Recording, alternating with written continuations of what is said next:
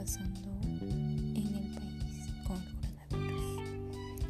La verdad es que es un asunto bastante delicado ya que al día de hoy,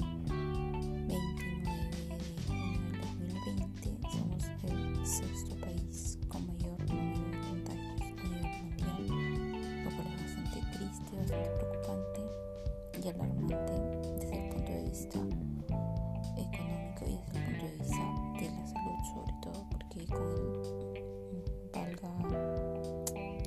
Con el tema de los ambulantes, eh, el número de contagios en mercados, en buses es abrumador. Y por más que el gobierno pues intenta lograr la cuarentena y tomar medidas digamos con bonos y cosas así no está funcionando porque en primera el bono no llega a las familias que tienen que llegar a las familias que realmente lo necesitan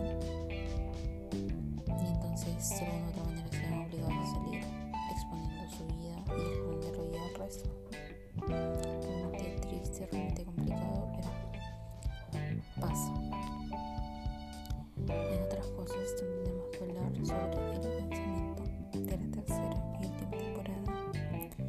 de una de las series más exitosas que hay en la plataforma de Netflix. Y sí, señores, estamos hablando de Dark, la serie alemana que desde que desde salió, ha sido todo un fenómeno. Yo recuerdo que la vi, o sea, yo no, y mire, yo no la vi cuando salió, que la vi recién el año pasado, la primera y segunda temporada juntos, y gracias a Dios porque eso de estar esperando,